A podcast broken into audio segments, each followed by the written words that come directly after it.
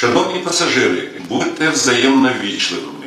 Поступайтесь місцем у вагонах поїздів інвалідам, людям літнього віку та пасажирам з дітьми. Станція Лісова, кінцева, поїзд далі не їде.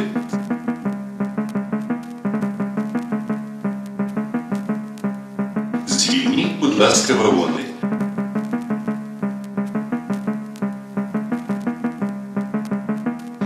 Шановні пасажири, виходячи з вагонів, не залишайте свої речі.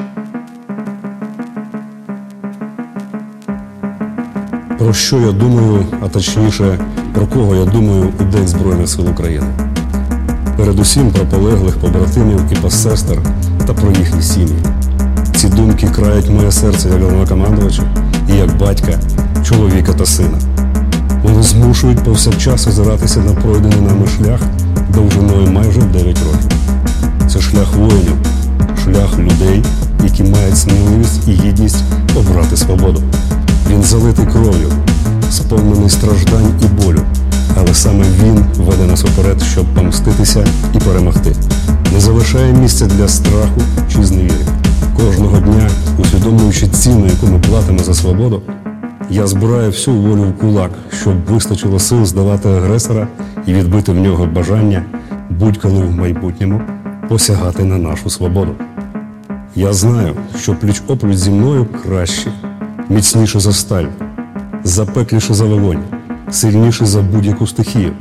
Серця українських воїнів б'ються в унісон із серцями мільйонів співгромадян і всіх волелюбних людей світу. Дорогі солдати, сержанти, офіцери, працівники і ветерани Збройних сил. Я гордий служити своїй державі пліч-опліч з вами. Гордий бути вашим головнокомандувачем у цей важкий час. Я вірю в кожного з вас і в нашу перемогу. Бажаю швидкого відновлення пораненим воїнам, всім, хто в строю, сил і стійкості, натхнення і радості, переможного миру. Слава Збройним силам України! Слава Україні!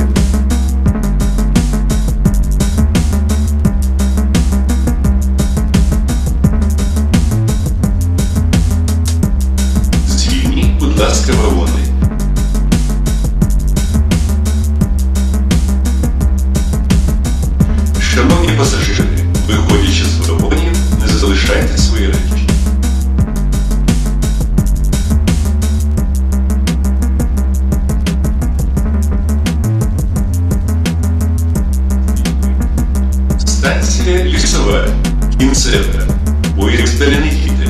Звільніть, будь ласка, вагони. Шановні пасажири, виходячи з вагонів, не залишайте свої речі.